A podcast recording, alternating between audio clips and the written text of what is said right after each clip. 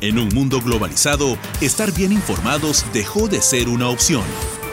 Pensando en ello, Radio UPN te acerca a lo mejor de la coyuntura internacional. Esto es UPN Mundo, una dosis precisa de lo mejor del acontecer mundial. Programa producido en una alianza estratégica con CNN. Haití se ve en una nueva crisis tras el asesinato de su presidente Jovenel Moïse durante la madrugada del miércoles 7 de julio. Este asesinato se produce dos meses antes de las elecciones del país, fecha para la que Moïse había convocado a un polémico referéndum que buscaba aprobar una nueva constitución. Esto en medio de una generalizada inseguridad e inestabilidad política que se suma a la grave condición de pobreza en la que viven la mayoría de los haitianos. El primer ministro interino de Haití, Claude Joseph, declaró el estado de sitio en el país mientras se avanzan las investigaciones por el crimen. La policía ha detenido a un presunto autor intelectual del magnicidio, Cristian Emanuel Sanón, quien es hasta el momento el tercer haitiano detenido por el caso, al que se suman otros 18 colombianos acusados de formar parte del comando que supuestamente atacó la residencia del presidente. Otros cinco colombianos están huidos y tres fallecieron en tiroteos con la policía, mientras la incertidumbre sigue creciendo sobre quién debe tener el control del país luego del asesinato del presidente, debido a la crisis política que mantiene la mirada internacional en la situación de Haití. Hemos tenido una semana bastante acaudalada y hoy venimos a hablar sobre un suceso que ha dejado al mundo impactado, a las organizaciones mundiales desconcertadas y a una familia en la profunda tristeza.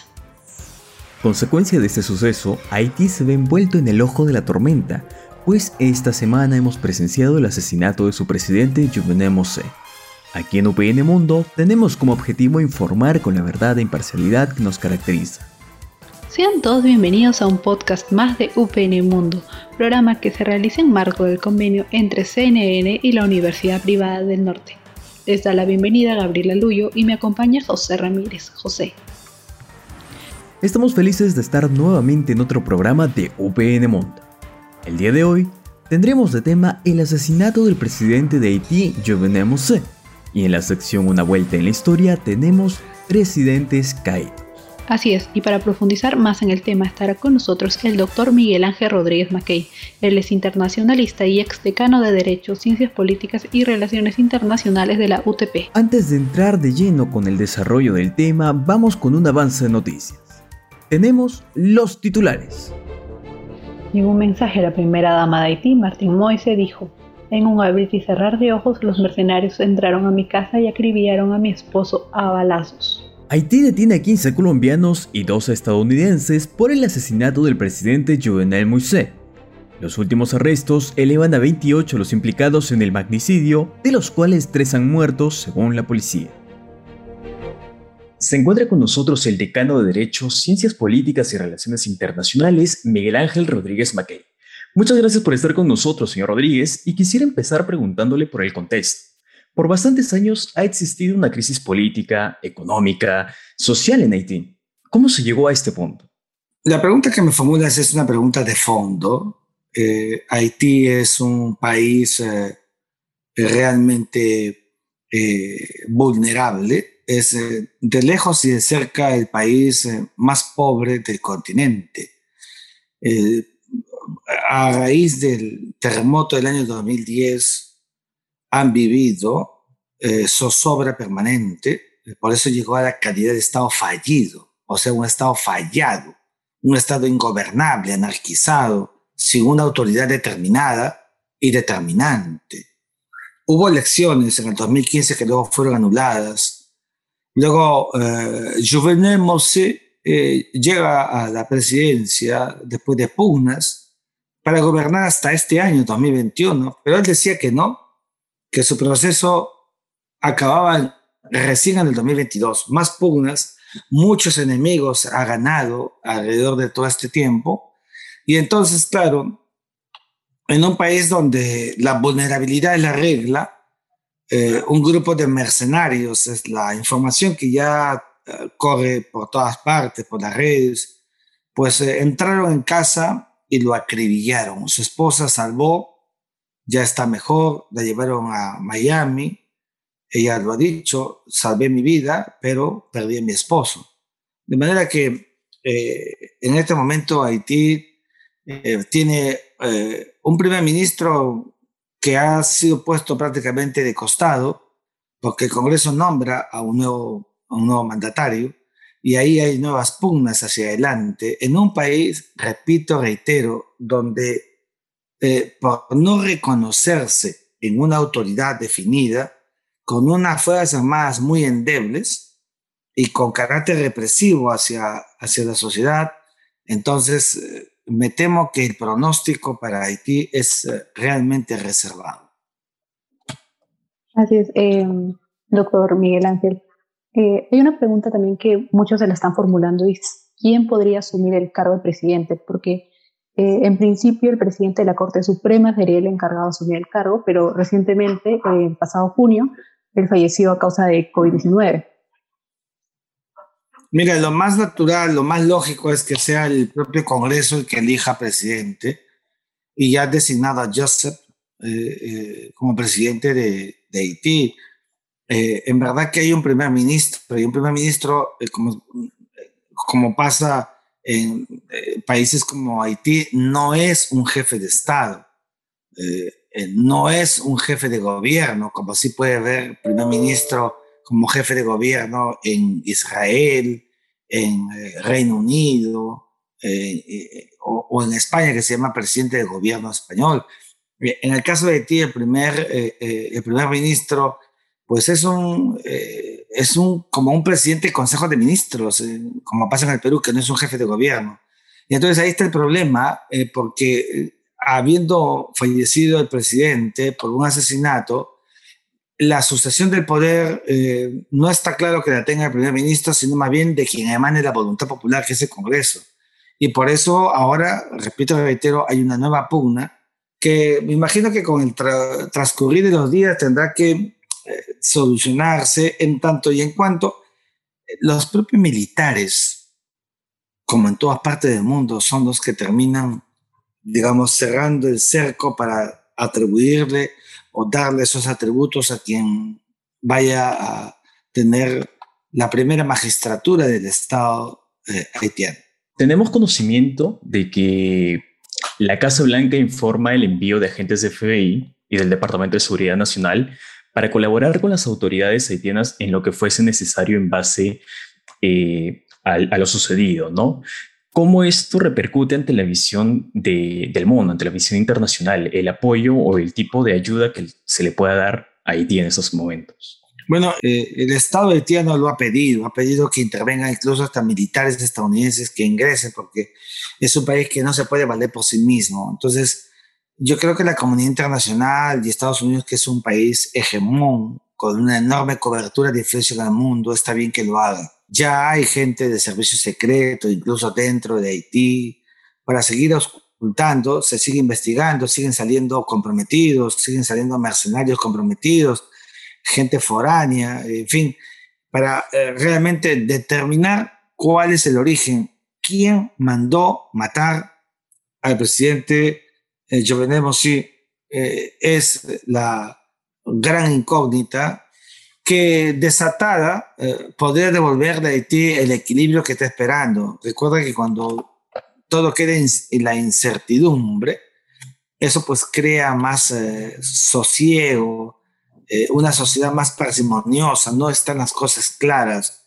Yo creo que por ahí apunta el hecho de la investigación profunda que ha comenzado. Incluso hasta el presidente Iván Duque de Colombia, al ver que hay colombianos comprometidos, comprometidos, pues ha alistado la necesidad de que haya una acción de una comisión para llegar hasta las últimas consecuencias.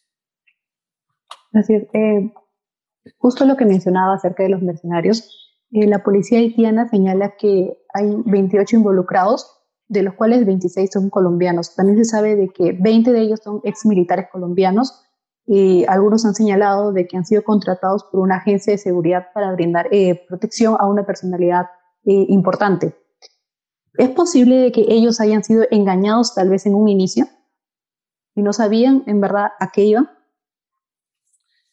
Fíjate, es una pregunta muy difícil de darte una respuesta certera, pero comprenderás que en estas dimensiones de la política internacional lo que menos hay es la candidez. Yo creo que aquí hay un acto deliberado, planeado, exógeno, es decir, desde afuera, eh, para intereses desde adentro. Entonces, lo relevante será descubrir quiénes desde adentro fueron los que pidieron o querían que se concrete este magnicidio. Es muy complicado todavía determinar, pero estoy persuadido que habiendo muchos detenidos, eh, van a llegar a una respuesta cabal. La luz, la respuesta saldrá a la luz eh, tarde o temprano para determinar realmente quién mandó matar o quiénes mandaron matar al presidente. Este no es el escenario de la muerte de John Fitzgerald Kennedy, donde aquel que fue imputado responsable inmediatamente fue también matado por otro. De manera que, eh, y no había nadie más. Aquí hay mucha gente comprometida. Creo que hay mucho que averiguar, que investigar. Y eh, la muerte de un presidente siempre provoca un desequilibrio y lo está haciendo en Haití y es evidentemente un muy mal precedente para cualquier gobernante en la región, eh, en las Antillas, en Centroamérica, lo pone vulnerable y eso es muy malo para, para todos nosotros.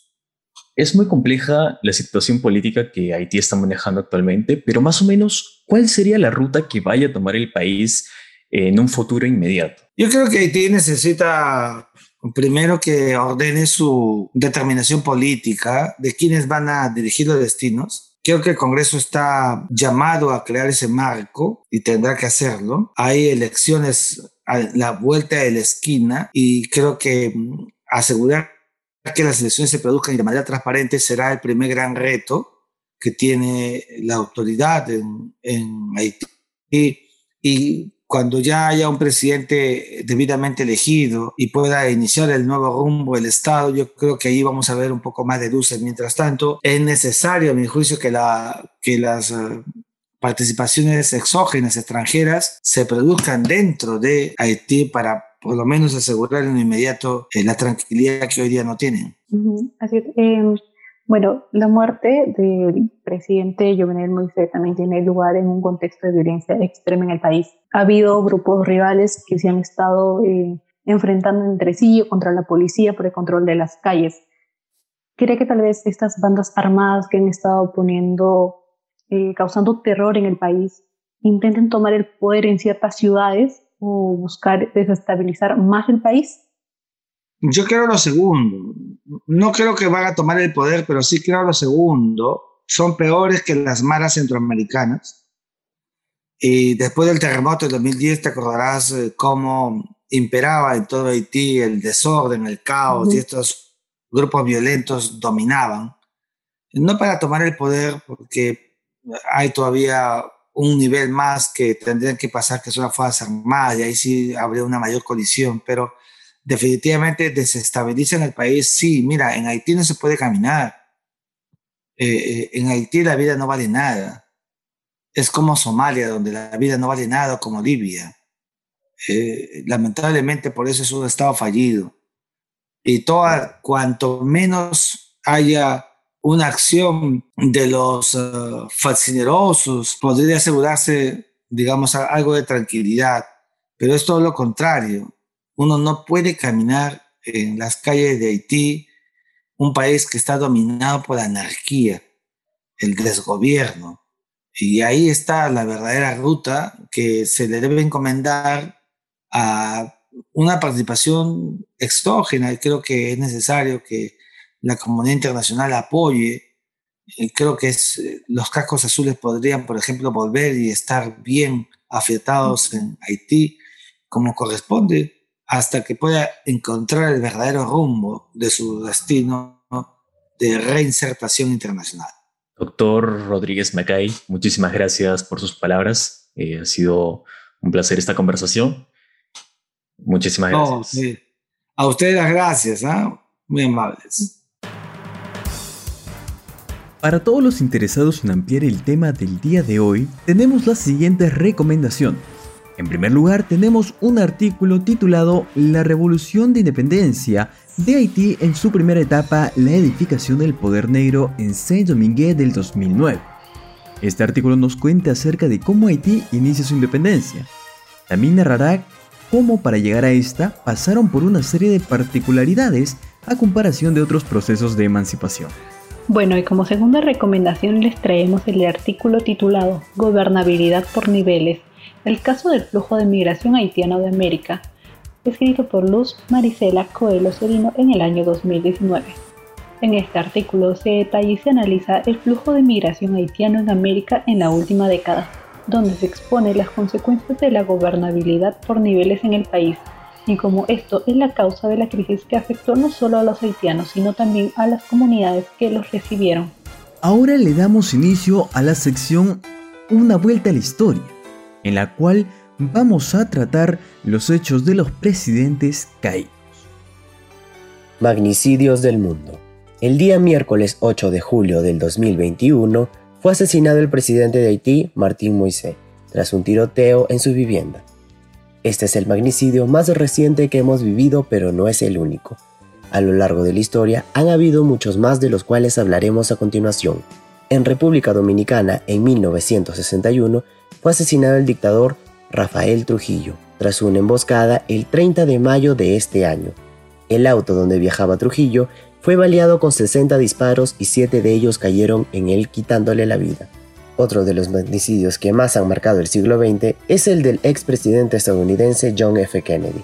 Él fue el presidente más joven en llegar a la Casa Blanca, pero entró en funciones durante una época turbulenta en la historia. Fue asesinado por un impacto de bala mortal en Dallas, el supuesto culpable fue asesinado poco tiempo después del atentado y no se logró esclarecer el caso. Este tipo de atentados también surgieron en Egipto en 1981, donde el presidente Anwar al-Assad, ganador del Premio Nobel de la Paz, fue asesinado el 6 de octubre de ese año durante un desfile en el Cairo. Un grupo de los soldados que estaban presentes lanzaron granadas y disparos contra el estrado en donde se encontraba el presidente, así como estos magnicidios han ocurrido en otros países como India, Israel, Libia, entre otros, dejándonos claro que haber adquirido el poder y responsabilidad de ser el mandatario de un país no es un escudo de protección contra algún atentado. Asuman su cargo con justicia o no son blancos de las oposiciones y esto les genera enemigos que podrían llevar a cabo este tipo de delitos. Y bueno, eso fue una vuelta en la historia. Interesante lo que nos trajo en este nuevo podcast. Esto ha sido todo por hoy, ya no queda tiempo para más. Agradecemos la presencia de nuestro invitado, el analista político Miguel Ángel Rodríguez Mackey, por su tiempo y dedicación al tema. No nos queda más que recordarles que este programa se da en marco del convenio entre CNN y la Universidad Privada del Norte. Estuvo con ustedes Gabriela Luyo y me acompañó José Ramírez. Esto fue UPN Mundo. Hasta la próxima. Esto fue UPN Mundo, una dosis precisa de lo mejor del acontecer mundial.